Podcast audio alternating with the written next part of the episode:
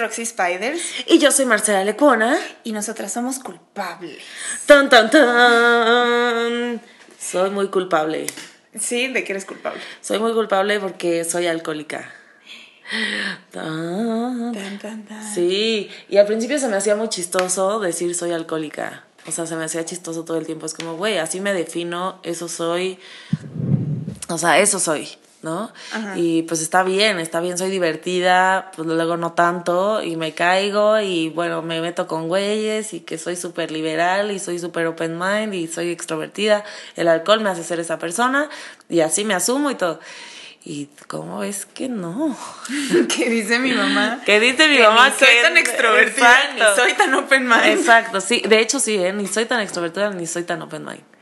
¿Tú de qué eres culpable? Yo, pues también, ¿eh?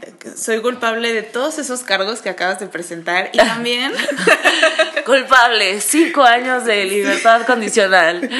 y también soy muy culpable de, de ser demasiado dura conmigo misma.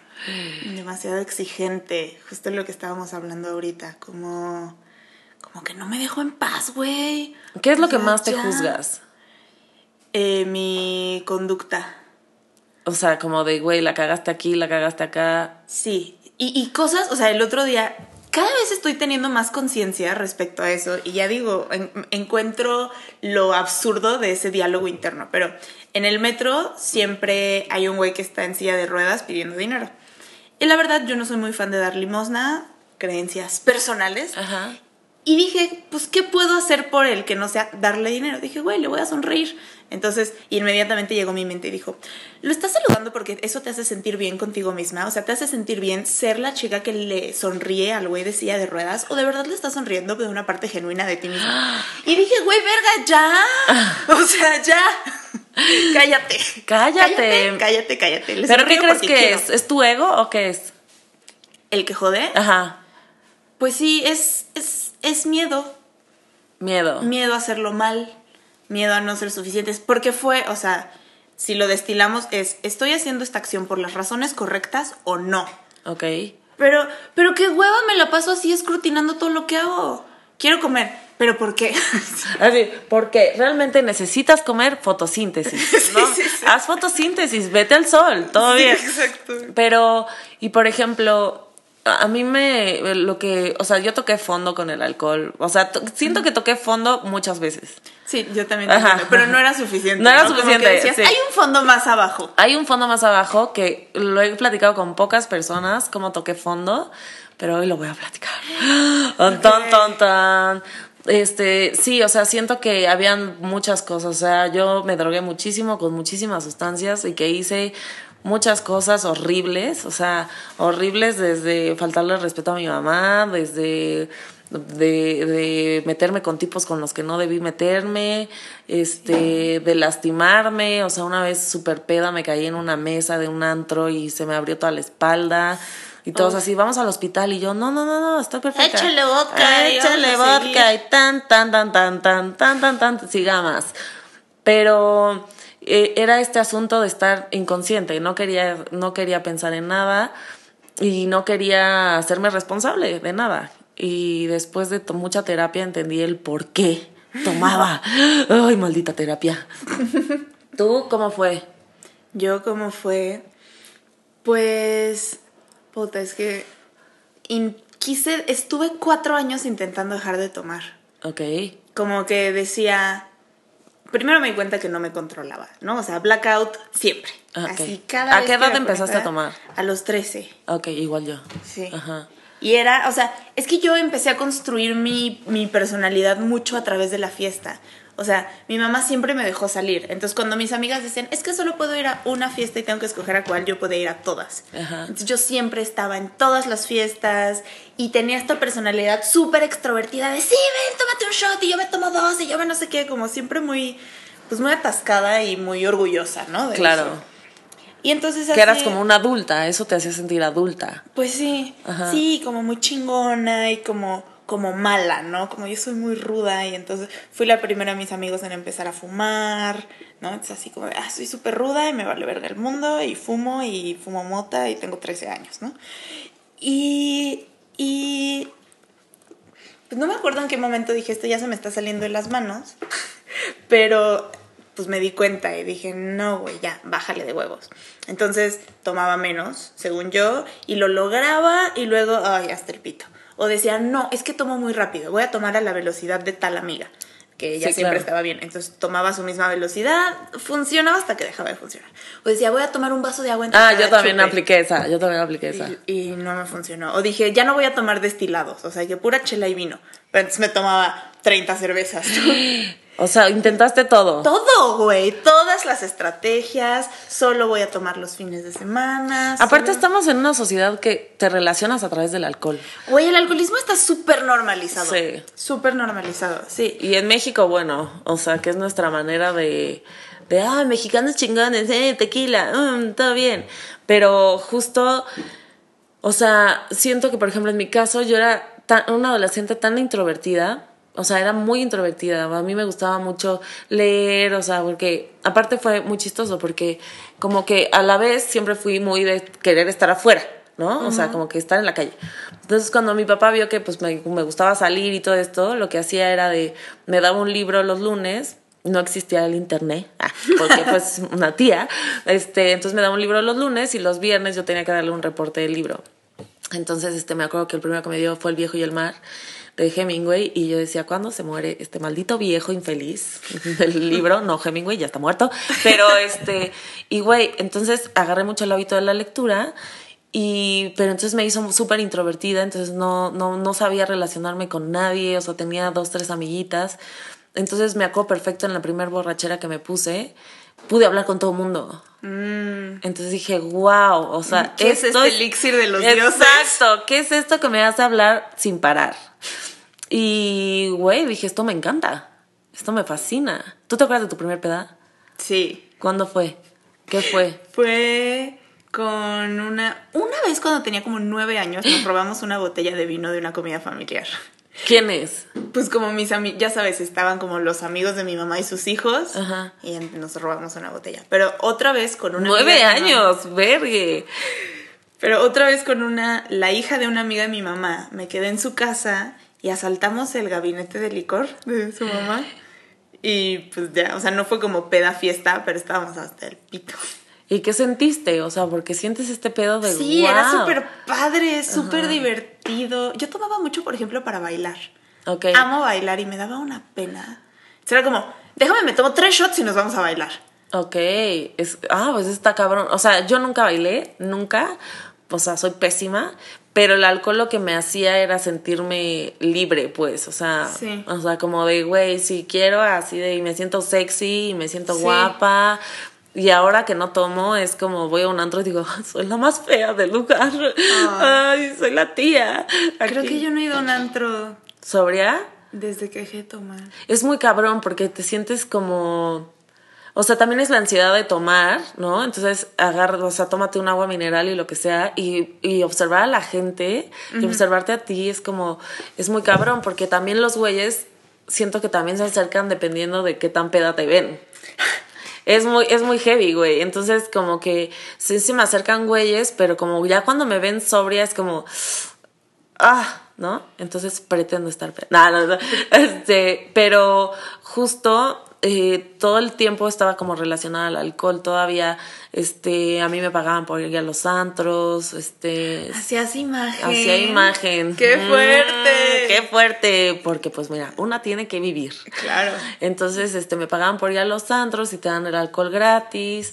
Y este, y pues, güey, yo iba de miércoles a domingo al bar bar. ¿Se acuerdan del bar bar? No, ¿verdad? Sí, Yo claro. La gente que te escucha Spotify seguramente no sabe ni qué es bar bar. Bueno, es donde este, le metieron un balazo a un futbolista. Así, así esos niveles de lugares yo iba. Y entonces, este, fue, fue como mi estilo de vida. Entonces, cuando justo entré al stand-up y que te regalan el alcohol en los shows y todo, y bla, bla, bla, o yo me ponía hasta el huevo en cualquier bar, o sea, como. Entonces, y me juzgaban mucho los estandoperos y yo decía, ¿pero qué tiene de malo? O sea, siempre he sido esta persona que se cae y se tropieza y todo bien, no pasa nada. Siempre tenía moretones, o sea, fuerte. Pero siempre me despertaba como, güey, no pasa nada, todo bien. O sea, Como, como- güey, que bien me la pasé. Me la pasé cabrón. Y que ni siquiera, porque estaba ahí en un bar sentada ahí en la barra de con un Nadia, así de hablando de cualquier cosa que, que luego te metes hasta en pláticas peda que ni siquiera te apasionan. ¿No? O sea, cuando estás sobria, así es cuando empiezas a platicar de cosas que te apasionan. Sí, claro. Y entonces también la gente se va desechando. Total, o sea, a mí yo eso lo noté cabrón porque yo siempre fui como la amiga de todos. O sea, en la secundaria era iba como a las escuelas alternativas del sur.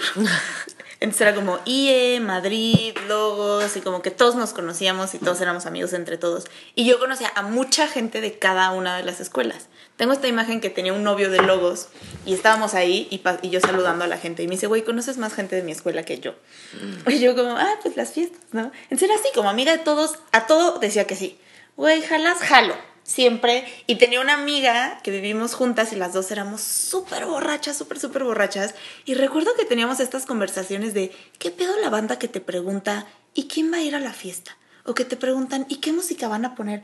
Pues no sé, te da igual, vamos. Sí, claro. No, yo era muy así. Cuando alguien me decía, ay, no, es que no me gusta la música de ese antro, yo decía, ¿cómo? O sea, ¿qué? Que no importa ¿De lo qué- que qué pongan. Ajá, va a, haber- va a llegar un punto en el que voy a estar tan hasta el pito que me va a valer madre. Claro. Iba a Bull muchísimo. A mí también me tocó Era Bull. así, la reina del Bull. Sí, iba, iba con esta amiga, íbamos todos los fines de semana. Ya nos conocían, nos regalaban todo el alcohol, nos metíamos a la Aparte, barra. Bull tenía esta cosa que como era un aspecto bien raro, porque como te daban barra libre, como a mí me gustaba Bull porque estabas súper consciente y luego hasta el culo. Nunca pasabas como por happy, nunca pasabas por el momento, oye, me siento medio María. No, hasta el huevo, Claro. ¿no? Según yo sí estaba súper adulterado ese alcohol. Güey, claro, por eso está cerrado ya ese lugar, obvio. Sí, era muy cabrón. Pero, pero entonces, cuando dejé de tomar, pues sí empecé a decir como, güey, creo que esta gente no me cae bien. O sea, yo no quiero platicar de esas cosas, yo no quiero escuchar esa música. A mí no, no. Ahora, por ejemplo, yo sí amo bailar y me encanta. Y entonces, pues si voy a un lugar, por ejemplo, de música electrónica, no me gusta bailar tanto la electrónica, no la siento Sí, tanto. yo tampoco. Entonces, pues ya no puedo ir. No, no es que no pueda, pero ya no quiero ir, porque sé que no me la voy a pasar bien, porque todos van a estar, ¿no? Bailando y yo voy a estar ahí parada. O el otro día que fui, es que estaba en los miau, pues de repente todos, sí, vamos a unos shots. Ah, tú no tomas, ¿verdad? Y literal como que me cerraron, hicieron su círculo de shots donde todos estaban tomando y yo al lado como, ah, sí, yo no tomo. Y luego, sí, vente al after. Y yo, güey, no. Sí, ¿a qué? O sea, ¿a qué? ¿Qué, ¿Qué voy a hacer ahí? Y ahorita lo pienso y digo, es que ¿qué hacía antes en los afters? Porque ahorita pienso en esas personas y... Pues drogarte. sí, pero y luego... Pues drogarte más. drogarte hasta que. a Hasta ver, que dieran las seis de la tarde. Sí, güey. O sea, yo me salí, yo salí de afters hasta el día siguiente, pero, así, güey. yo- Sí. O sea, yo... Mi fiesta terminaba temprano si acababa a las 6 de la mañana. Güey. Y eso pues porque no había after. Claro. Y si no, pues... Y qué bueno que no éramos famosas, o sea, digo, no somos, pero que, que no éramos porque sí, digo, güey, Lindsay Lohan. Ajá. sea, ya hubiéramos acabado así de que Lindsay Lohan. Yo estuve así a nada, así a dos días. Güey, yo, yo... Es que yo me sentía muy orgullosa de ser así. Sí, yo también. Mucho. O sea, yo le decía a la gente, güey, yo chupo como vikingo. Ajá, Y aguanto como cabrón. Y tomo, y mira, es más, y tomaba whisky en las rocas, ¿no? Y doble. Y me, me sentía como. Uy, se me antojó mil. ¡Ah! Se me antojó mil un whisky en las rocas. Sí, y, y eso, y me, me gustaba este personaje que construí, que era como súper, o sea, me acababa mis chupes y aventaba los vasos, ¿no? Como muy, ¡ah!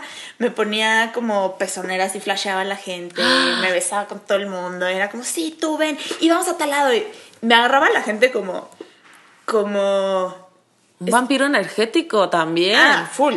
Pero era, por ejemplo, tú y yo íbamos a una fiesta, entonces te decía, ven, vamos a ir a la barra. Entonces te llevaba a la barra, te daba shots, y ahora vamos a ir a este otro lado, y ahora a este otro Ah, lado. sí, la este lado". organizadora. Yo también Ajá. era igual, güey. Y ahora justo también como que, y luego cuando la gente te decía, no, güey, no, ya no, o no voy, o esto. Sí, o ¿cómo sea, que no? Ajá, o sea, justo me decía un güey, este, me dijo, es que tú no aceptas un no como respuesta porque tú estás acostumbrado a decir sí todo el tiempo. Entonces, esto es como... Mm. Güey, Ajá, te ajá, sí. sí, sí, ya sé, cuando me lo dijo yo, ay, maldito, y llevaba como dos días de conocerlo y yo te odio. y ya lo dejé de ver, obvio. Entonces, este, me Me decía. confrontó Me demasiado. confrontó demasiado. Y entonces me dijo así como, güey, tú estás acostumbrada a que nada más te digan tantito, ándale, bueno, ya, órale, sí, Sí, sí, ¿no? sí, Y entonces cuando la gente te dice que no, no puedes, porque es como, no consideras que alguien tenga un criterio propio y que te diga no, ¿no? Entonces es como, claro, ¿no? Porque estoy acostumbrada a ceder todo el tiempo de cosas que ni siquiera quiero. ¿No? Y, esto, y eso que decías, siento que también el alcohol me hacía sentirme con una personalidad, Sí. ¿no? Con una personalidad que a lo mejor ahora que la tengo, pero la tengo construida desde otro lugar, ¿no? Claro. De una búsqueda diferente, pero era un pedo de me sentía sexy, me sentía, me sentía la diosa, de la dancing Claro. queen del lugar, así de que wow. Güey, ahorita que dices lo de la dancing queen, porque yo además me me metía un chingo de coca. Ajá. Recuerdo esta sensación. Papá, si estás oyendo esto. ah. Si estás oyendo esto, qué miedo porque estás muerto. Ah, no. Entonces es la coca hablando. Ajá. Era, le decía a una amiga, es que, güey, me doy un pase y salgo del baño y es como, I own this place. Obvio. Este pinche antro es mío. Sí, tú ya en. ¿Cómo se llama? Este. La película Carlos. Ay, el que está lleno de coca en la mesa. Ah, este, Scarface. Scarface, Sí, pero se llama Carlos, ¿no? Así de, ya te, me te sentiste Scarface, así ya, así sacando una pistola, así de que, güey, soy una verga. Sí, soy una. Sí, y entonces eso, entre. Y me acuerdo que yo decía cosas y decía, es que sobria jamás tendría el valor de decir esto. Claro, o meterte con güeyes. Ay, Dios mío. Ay, Diosito. ¿Qué es eso? ¿Qué es? ¿Qué? Ya, ya, no, ya, ya no sé qué es un pene. Pero este. No, no sé. sé. Pero justo como. O sea, a mí me pasó hace poco que me di cuenta que nunca había tenido sexo por primera vez con alguien sobria. O sea, Mm. siempre era como primera cita o segunda cita o tercera cita, la que quieras, pero peda. O sea, o japizona. Entonces nunca había cogido con alguien sobria. Entonces hace poco cogí con alguien sobria y fue así como como primaria, bu- bueno, no primaria, obviamente, no, no coges en primaria, pero como si fuera así como mi primer beso, como mi primer cogida, como, o sea, como que realmente oler a la otra persona, como así ya conectar desde otro lugar, ¿no?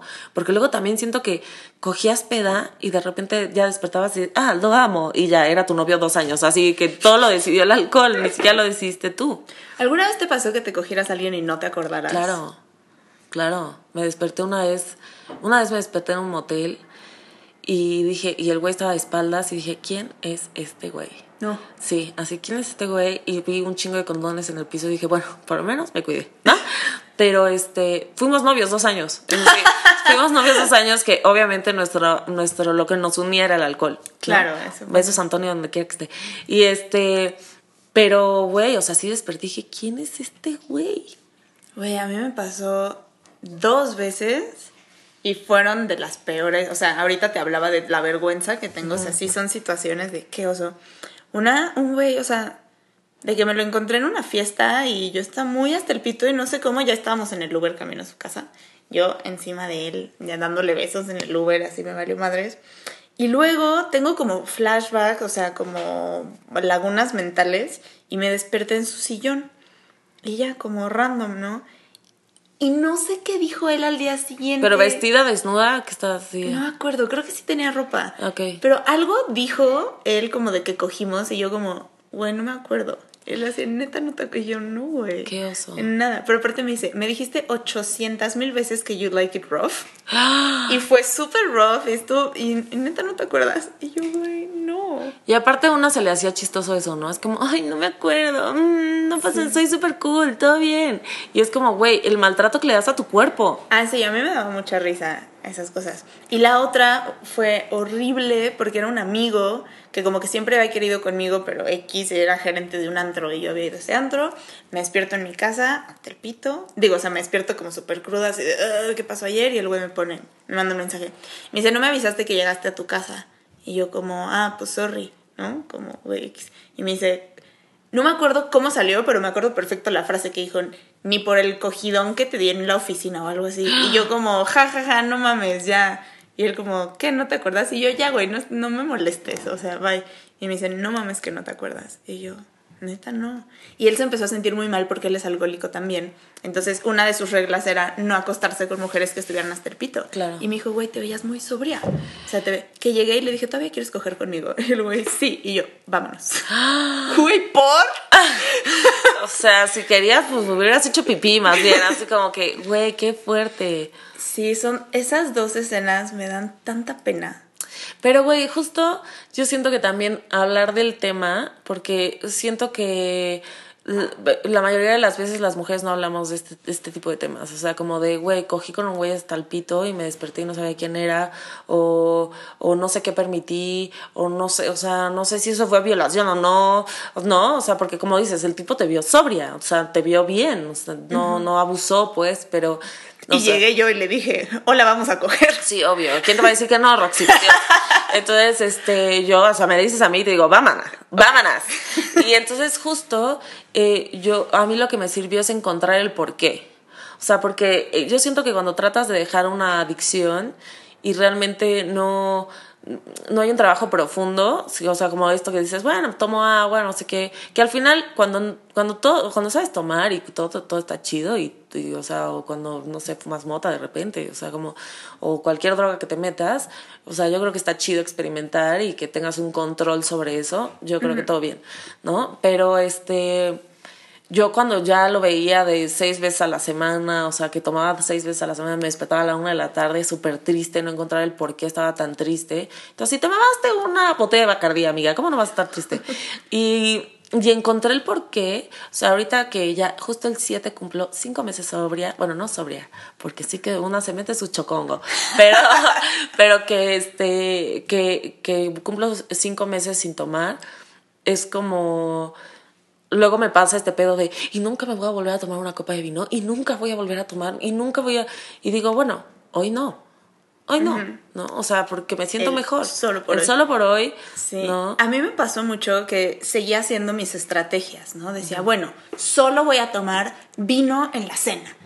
Y el pedo es que me funcionaban hasta que me dejaban de funcionar. claro Podía estar tres meses tomando perfecto y había un día que me ponía hasta el pito y decía, ¿por qué otra vez? ¿No? pero justo es lo que te decía o sea hay un por qué te quieres poner hasta el culo Sí, sí, sí. Pero espera, lo que quería llegar es que empecé como a decir, a ver, ¿qué es tan chido del alcohol que no puedo concebir dejar de tomar? Ah, ya sé Porque decía, no, es que el vino me gusta. Y pensaba, neta, neta, neta, neta. O sea, cuando te tomas un vino, lo saboreas. lo- Claro que no, tomo vino del Oxxo, ¿sabes? O que decía, nada de malo en el vino del Oxxo Nada de malo. Pero pues no era así que digas, la degustación. Sí. O decía, bueno, solo voy a tomar carajillos en la cena. Y decía, realmente uf, te gustan tanto Uf. que no puedes concebir una cena sin un carajillo. O sea, de verdad es algo tan intenso en tu vida. Bueno, mi respuesta fue no. yo sí carajillos Y dije, no, pues sí puedo. Y yo, más que hacer un trabajo consciente, o sea, decir, ok, ¿por qué estoy tomando? Como que se empezó a dar solo. Mm, ok. En el círculo de mujeres empecé a abrir temas súper dolorosos. En terapia empecé a llorar y llorar y llorar y llorar y conectar con este dolor como tan cabrón que sentía. Y entonces siento que conforme fui conectando con mi dolor, fui teniendo menos necesidad de anestesiarme.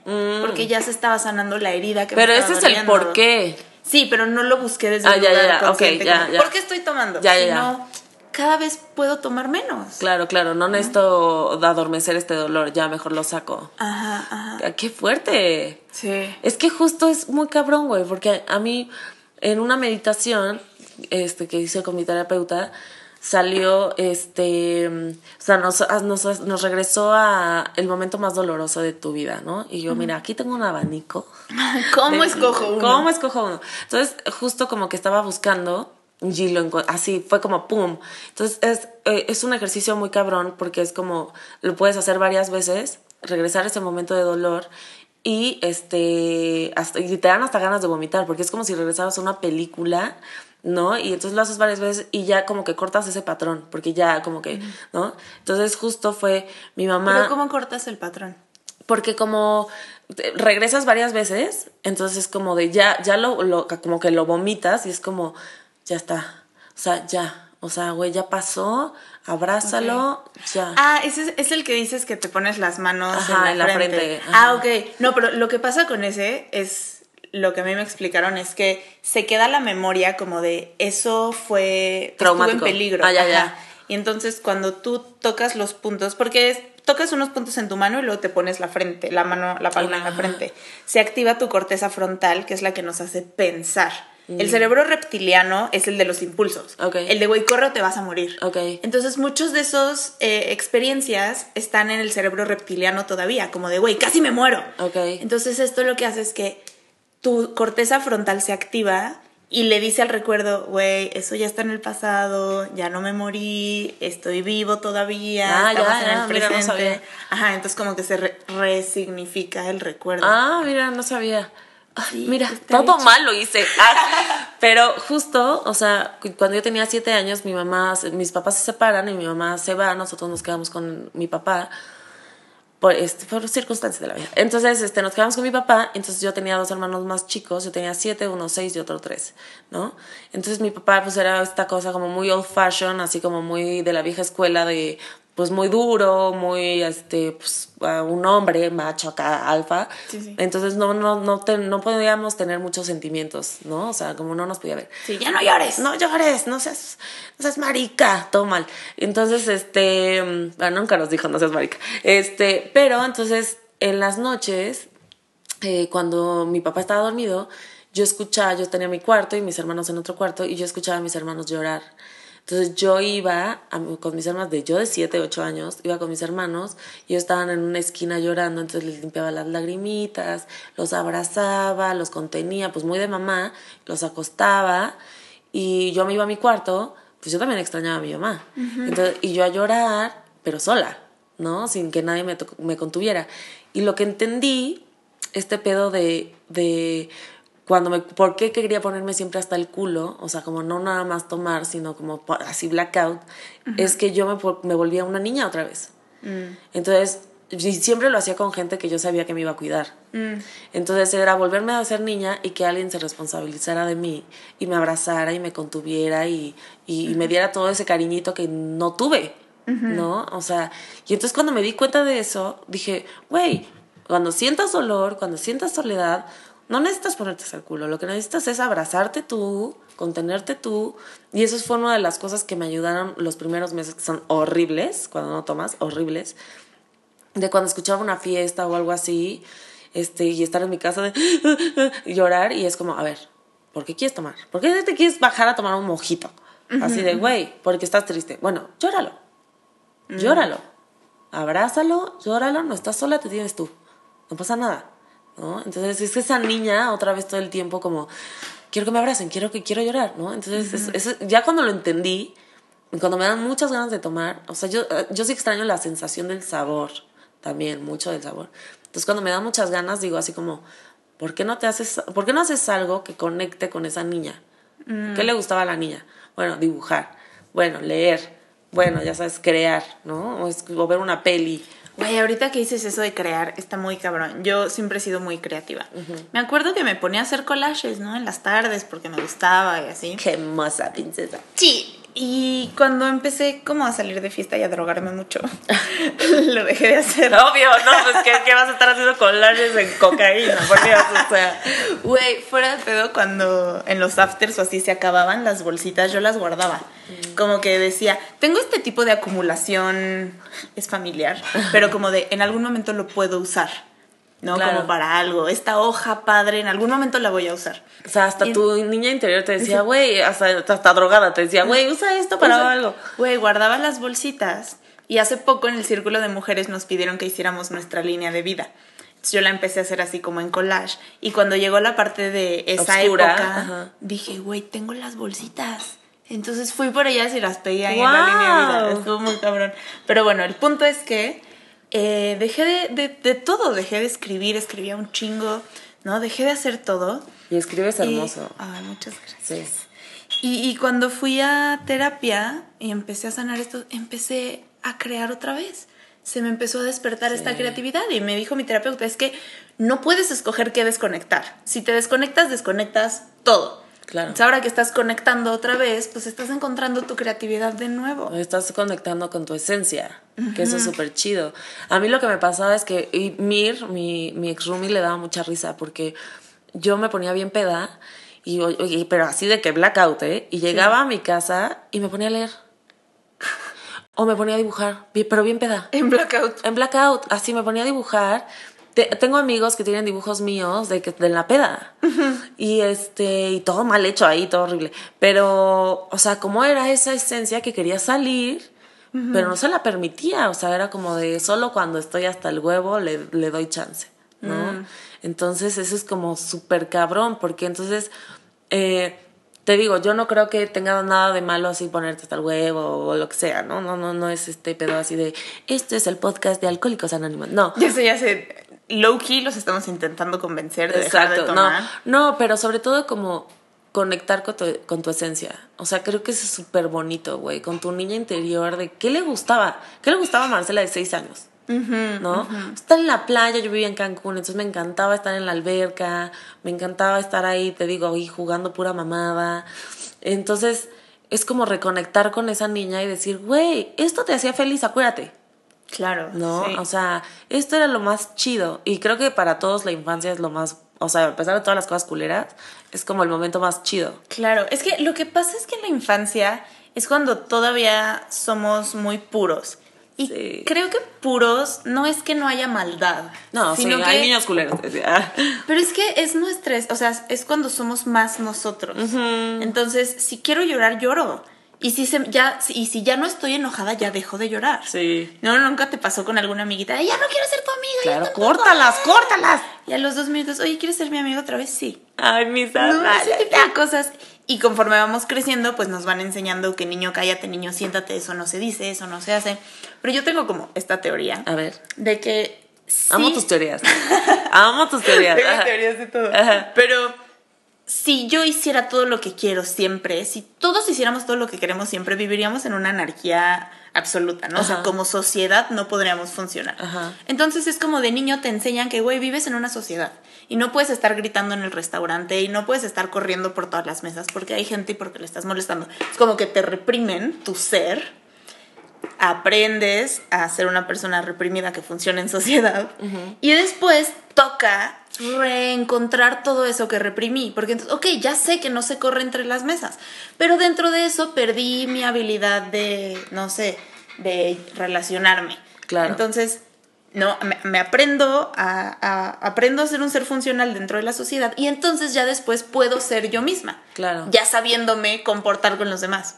Justo, No sé. no, no, pero tiene mucho sentido porque justo eh, leí un libro de una comediante gringa, que no me acuerdo su nombre, pero este, y justo decía, cuando, cuando estamos en la infancia y la adolescencia queremos pertenecer todo el tiempo, ¿no? O sea, o, o- o por lo menos ser gris para que no te jodan, ¿no? Así como, ay, mira, no- que no me vean aquí camuflajeada, ¿no? Sí, sí, sí. O hacer lo que los demás hacen para pertenecer.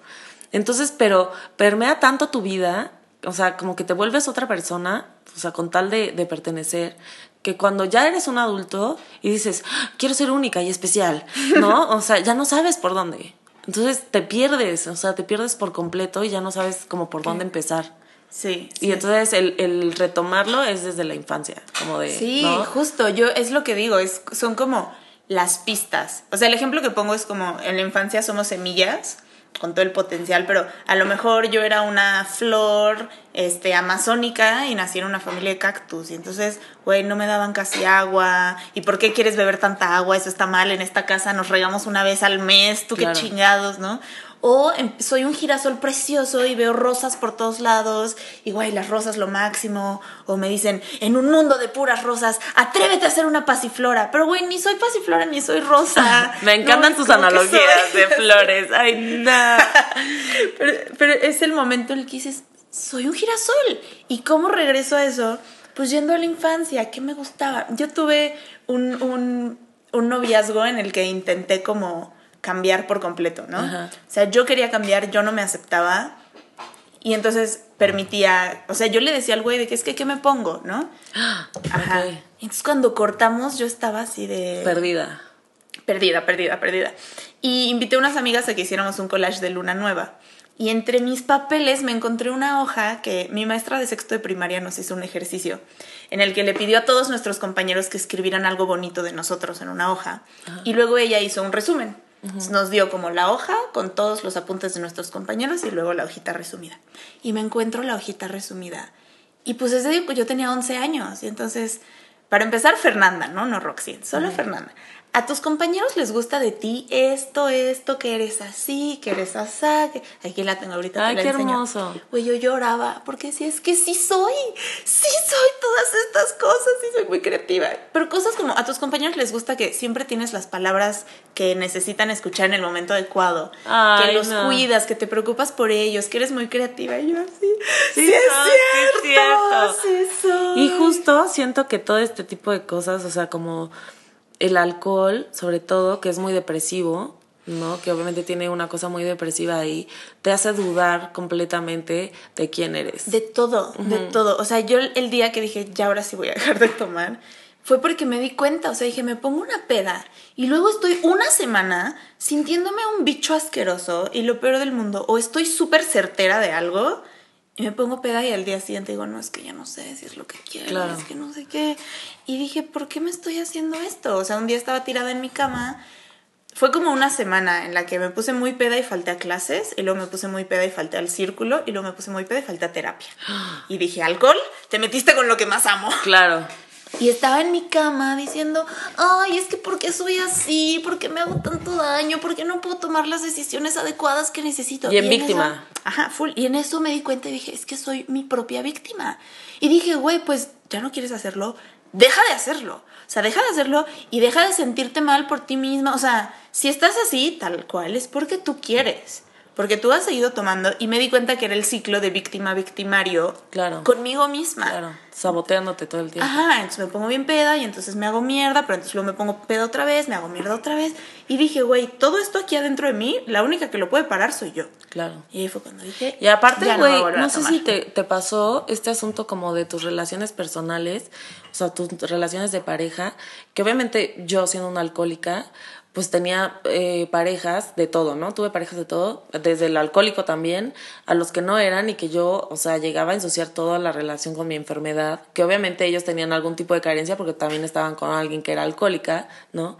Pero hacía unos desplantes y, güey, me ponía toda loca, me hacía historias en la cabeza, o sea, loca, loca, así de que, güey, sobria, por muy loca que esté, porque sí estoy loca, ¿no? O sea, no vamos a mentir, pero te controlas. O sea, justamente una chava que es alcohólica me decía el otro día, güey, lo que pasa es que lo que tiene el alcohol es que accionas, mm. ¿no? Y cuando estás sobria, te lo piensas tres veces, mm, ¿no? O sea, como que quieres, o sea, pero dices, güey, mejor me calmo y luego, luego lo checo y cuando estás peda es como, ¿no? Este, y a mí eh, el punto decisivo fue como, que esto es muy fuerte, pero fue este, te digo, ya habían pasado un chingo de cosas para que yo dejara de tomar, pero pues no. Y este, y yo tenía mi relación horrible, la tóxica de tres años, así de que regresábamos, cortábamos, regresábamos, cortábamos. Me voy a París, que era mi sueño, ¿no? Un día nos peleamos y dije, me, me voy. O sea, me voy, compré mi vuelo. ¡Qué pudiente! No creas, lo sigo pagando. este dije, me voy. Es mi sueño, tenía dinero, tenía ahorrado y dije, me voy un mes porque una amiga vive allá. Y entonces dije, me voy un mes y ya, ¿no? Y el tipo me lo recriminó así hasta que me fui, así de que, güey, o sea, ¿cómo tuviste los pantalones de largarte? No que... Entonces, bueno, estando allá, eh, me peleaba mucho con él, obviamente, ¿no? Porque no es lo mismo pelearte aquí que pelearte a distancia. Entonces el tipo lo que hacía mucho era bloquearme todas las redes sociales, bloquearme el WhatsApp, o sea, me cortaba todo tipo de comunicación, entonces yo me volvía loca, güey. Entonces, porque ni siquiera podía tener una conversación con él, o sea, era como de, o sea, si algo a él no le parecía de lo que yo decía, me cortaba toda la comunicación. Ah, sí, pues porque, bueno, entonces, pues porque, bueno, este, entonces me ponía muy mal, ¿no? Entonces lo que yo me di cuenta allá es que yo me ponía peda allá y, y me, o sea, eran estas, esta necesidad de todo el tiempo este, decirle cosas, o sea, como de decirle, güey, estoy harta y lloraba y me ponía muy mal y, y era como un pedo de no disfrutar porque era como de, güey, yo quiero estar con él, pero me trata de la verga, ¿qué hago? No sé qué. Entonces me ponía triste y me ponía a tomar, ¿no?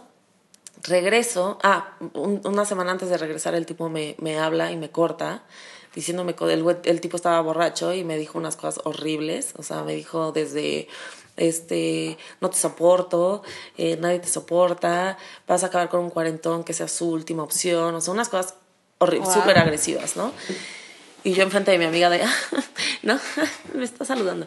Y este... Así nos llevamos. Así nos llevamos. Entonces, pero yo dije, güey, voy a llegar a México y voy a hablar con él. O sea, ¿qué está pasando, no? Todavía así de, lo voy a arreglar, ¿no? Llego, el tipo no pasó por mí al aeropuerto, nada, ¿no? Cuando había quedado de ir por mí. Luego me enteré, pues, porque se quedó con un amigo ahí drogándose, todo bien, ¿no? Y entonces, este, lo veo cuatro días después de que regreso y él llorando de no, bla, bla, bla, no sé qué. Y yo, pero me dijo, güey, nos vemos en tres días, o sea, vamos a resolver esto en tres días, vamos a ver qué pasa. Y entonces me acuerdo que, pues yo tenía mucho, o sea, llevaba un mes de no verlo y yo decía, güey, quiero estar con él, o sea, quiero hablar con él bien, o sea, como que no me deja hablar, o sea, eso fue como mi gran frustración de la relación, o sea, como que no, me cerraba todas las puertas y no me dejaba hablar. Y entonces, tengo un, un miércoles, tengo un show privado, y yo veía que el tipo se iba de fiesta, a conciertos y todo, y decía, no mames, o sea, entonces tengo un show privado eh, que hago estando, por la gente que no sabe y suene como, si, como que era teibolera, que todo bien, ¿no? Por las teiboleras, pero eh, entonces tengo un show privado. Antes de subirme al escenario me tomé una botella de vino yo sola. Doy el show, pero a mí ya no me hacía nada eso, o sea, nada. Sí, claro. Entonces termino el show y me dan un chingo de shots, un chingo. Llego a mi casa como 3 de la mañana y sigo tomando, ¿no? O sea, sigo, yo tenía un chingo de botellas de alcohol, entonces me empiezo a tomar así un chingo de shots sola. Entonces me super emputo con él, así de que, güey, llevo aquí cuatro días y sigo sin poder hablar con él y todavía me condiciona que dos días más, o sea, qué pedo, no sé qué, yo necesito hablar con él ahorita. Es lo que te decía de accionar, ¿no? Ahorita yo necesito hablar con él. Entonces, este, le hablo y él estaba llegando de una peda también, ¿no?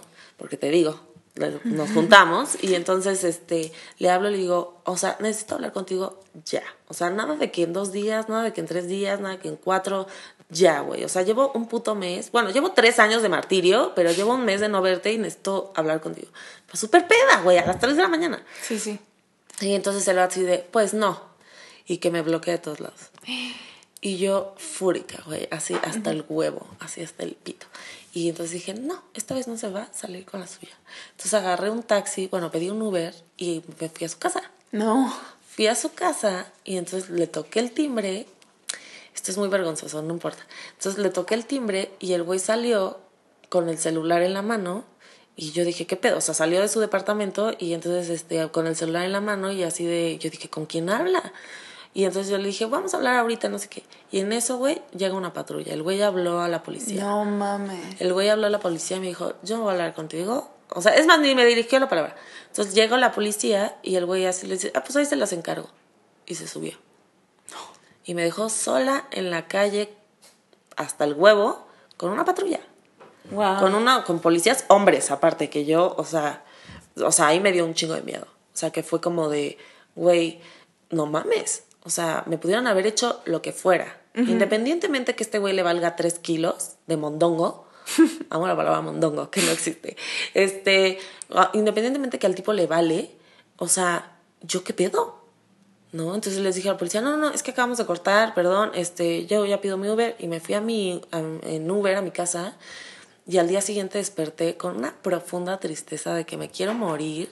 Oye, pues sí. Ajá, me quiero morir y hasta qué grado me hago daño. O sea, esto me lo hice yo sola. Mm.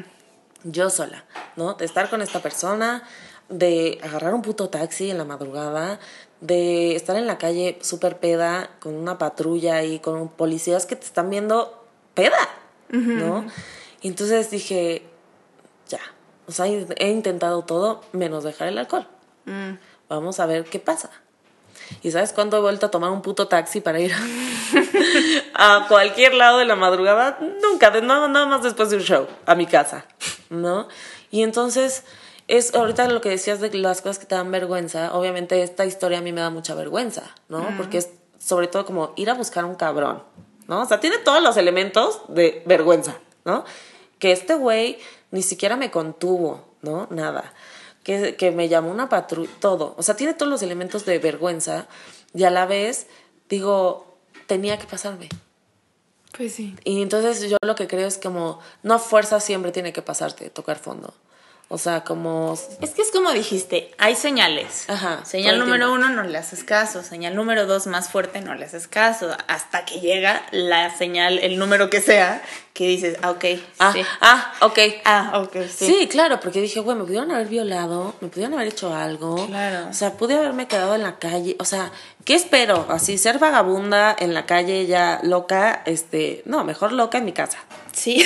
Mejor loca resguardada. Ahorita que cuentas eso, me acuerdo yo, uno de mis cumpleaños, me acababa de mudar aquí. Porque me acuerdo que al día siguiente que lloraba en mi casa, en mi cama, tenía como cajas alrededor todavía. Mm. Creo que había cumplido, a ver, 21, 22. Y dije, no quiero hacer nada, ¿no? Como que X. Y ya llegó el día de mi cumpleaños, como que un día antes, y dije, la neta, sí tengo ganas. Lo que yo quería, lo que yo necesito es atención. Entonces me imaginaba como la fiesta, o sea, no la fiesta, pero como ya son las 12 y todos como felicidades. Y yo como, sí, es mi cumpleaños. Siempre que es mi cumpleaños, yo soy esa persona que es como, hola, es mi cumpleaños. Ay, bien mal. No, me encanta. Sí. Pero entonces dije, güey, como que sí tengo ganas de eso, ¿no? Y, y entonces, tipo, yo cumplía un viernes y el jueves un amigo me había invitado a un screening de... No me acuerdo qué cosa. Y yo pensé que era una fiesta, entonces dije, bueno, va, vamos. Y llegamos y no era una fiesta, era un restaurante y la televisión ahí estaban pasando el programa. Entonces, ah, como que no, no me supo tanto. Y después íbamos a ir a un antro y había como mucha gente de internet, entonces dije, claro, está padre, justo quiero atención de esa gente. Entonces fuimos, pero no estaban. Entonces había gente como que, ay, yo sí es mi cumpleaños y me peleé con mi amigo, porque, ay, es un mamón. Y me peleé y justo, bien peda, dije, este pendejo se va a la chingada y me fui a República yo sola. Ok. Yo sola porque el gerente, ay, Ah. y yo, Eh, este, ok, eh, no es cierto. no. Bueno, X, el punto es que el gerente es amigo mío, entonces dije, bueno, puedo ir aquí como que sola. Y llego sola, en mi mente se me hacía como algo muy cool, y estaba así, o sea, buscando atención como cabrón. Y había unos güeyes como en una mesa, y, y entonces como que me hacen ojitos, y yo, hola, ¿no? Ay, que ¿cómo te llamas? Es mi cumpleaños. Ay, ¿y con quién vienes sola? Todas las señales equivocadas, ¿no? Sí, no. 5 de la Súper mañana. triste. Ajá. Y ya estaban cerrando repúblicas. Y, y dice este güey, pues nos vamos a ir de after, ¿por qué no te vienes con nosotros? Y yo, va. Toda la vida me fui a afters así.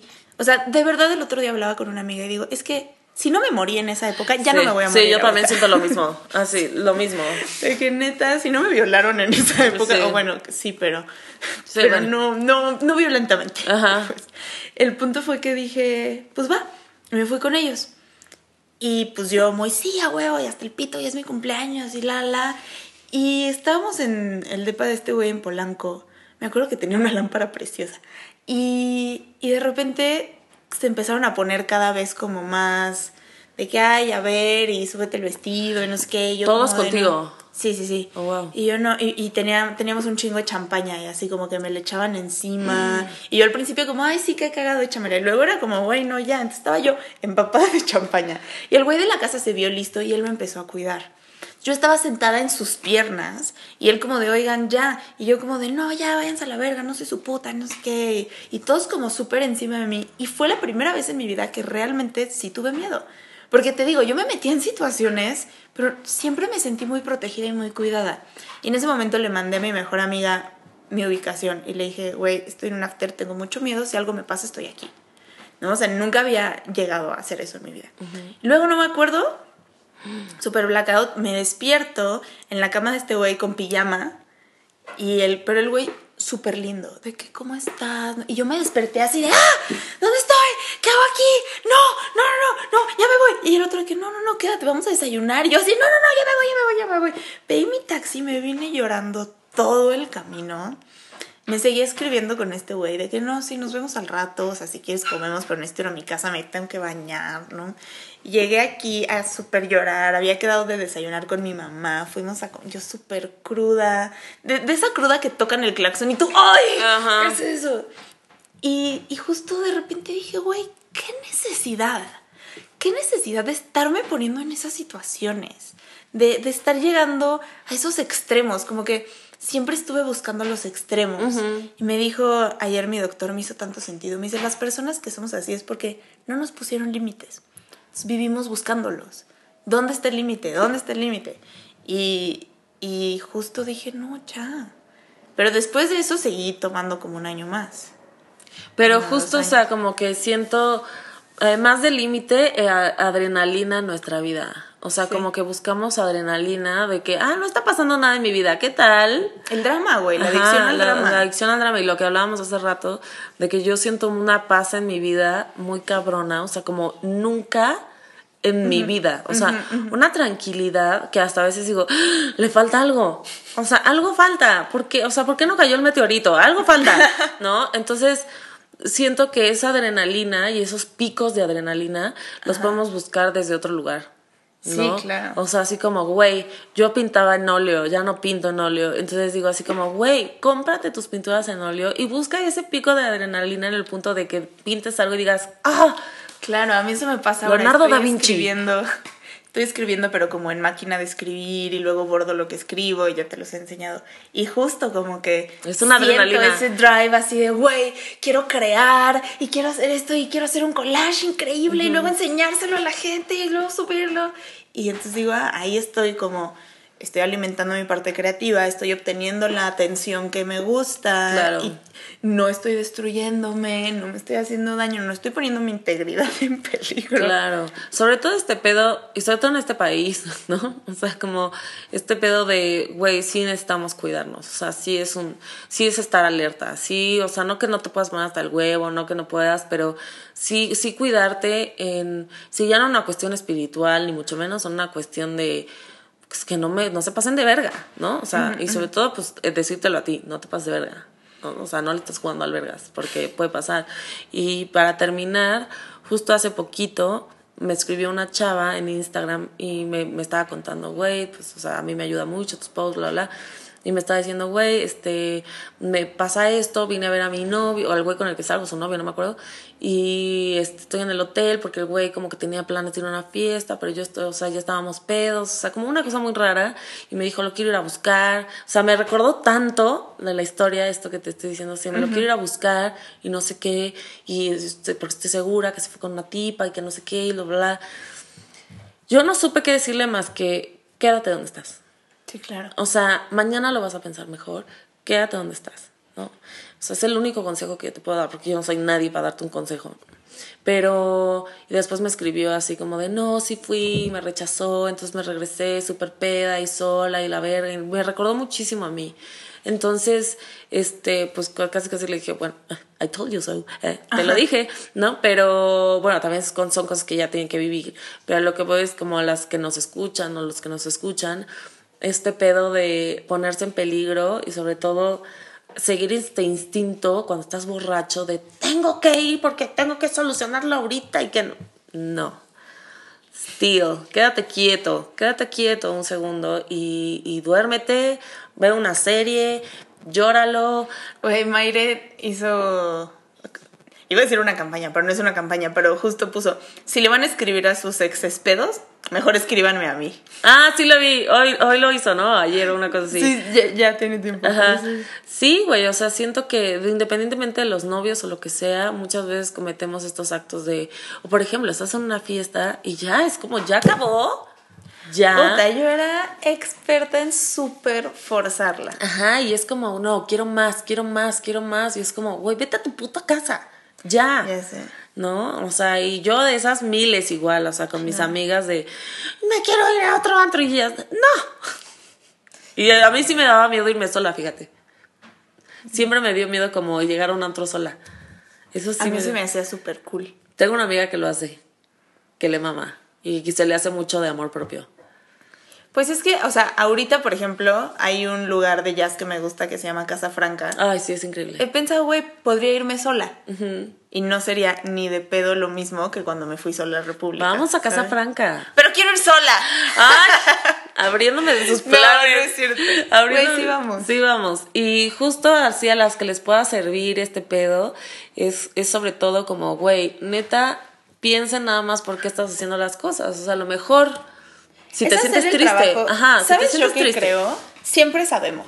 Sí. Siempre sabemos cuando es un chupe porque se me antoja, cuando es un chupe porque me quiero poner hasta el pito.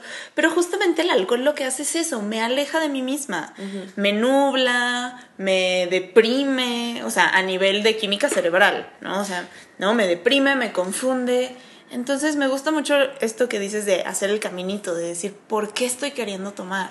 ¿Por qué estoy teniendo esta ansiedad? de- y si no tomo, ¿qué pasa? Sí, a ver, ya intentaste todo. ¿Qué tal? Tantito. Y sobre todo como ser muy compasiva con una. Es como... Puta. Es- es- sí, es lo más cabrón. Pero, por ejemplo, yo pienso, güey, si un día vuelvo a tomar, ¿no? O sea, si un día se me antoja ya así de que, güey, no mames, y vuelvo a tomar, no pasa nada. Claro. Ser muy sí. compasiva. O sea, no permisiva, sino compasiva. De, güey, pues se vuelve a empezar. O, o yo no sé si es para toda la vida. A lo mejor y si digo, güey, en un año digo, ah, pues, Claro. ¿sabes? Sí, el otro día me encontré una amiga y le dije, no estoy tomando, no, ya no tomo. Y dice, yo también dejé de tomar. Y mucha gente me dice eso, así de como dos meses. Y ella me dice, tres años. Y dije, güey, pues maybe en tres años vemos. Claro, o sea, yo mi límite ahorita es un año. Para no Ok. sentirlo duro, ¿no? Ok, o sea, como que, güey, quiero un año y lo siento en mi cuerpo, lo siento en mi cara. Sí, lo en la siento piel. En la piel, lo siento en mis relaciones personales. O sea, ahí me doy cuenta muchísimo quién me quiere, quién no. O sea, mis amigas cuando salgo con ellas que me dan que mi agüita mineral con limón, no me dan mi clamato. O sea, sí están como cheleando. Me, me llevaron mi cumpleaños cerveza sin alcohol.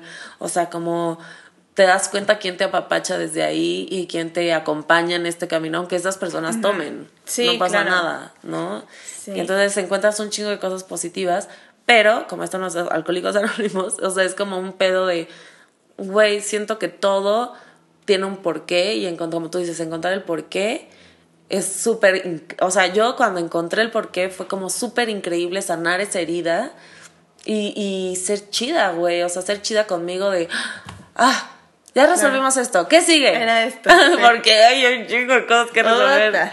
Entonces, este, no sé si quieras terminar dando besitos en, ¿En dónde, Marcela? en el anito. Un beso negro. ¿No? ¿No así? No, yo no. Ah, ok, ok. Tú quedas. Tú quedas. Yo les doy, estaba escuchando creo que en el primero, que yo les digo muchos besos en sus pompitas y tú, yo no. Yo no, ahora les doy un beso negro. Ya me estoy abriendo ante ustedes. Ay, iba a decir algo horrible, pero bueno, les ¿Qué? doy muchos ¿Qué? besos. ¿El sabor a cobre? Sus mua.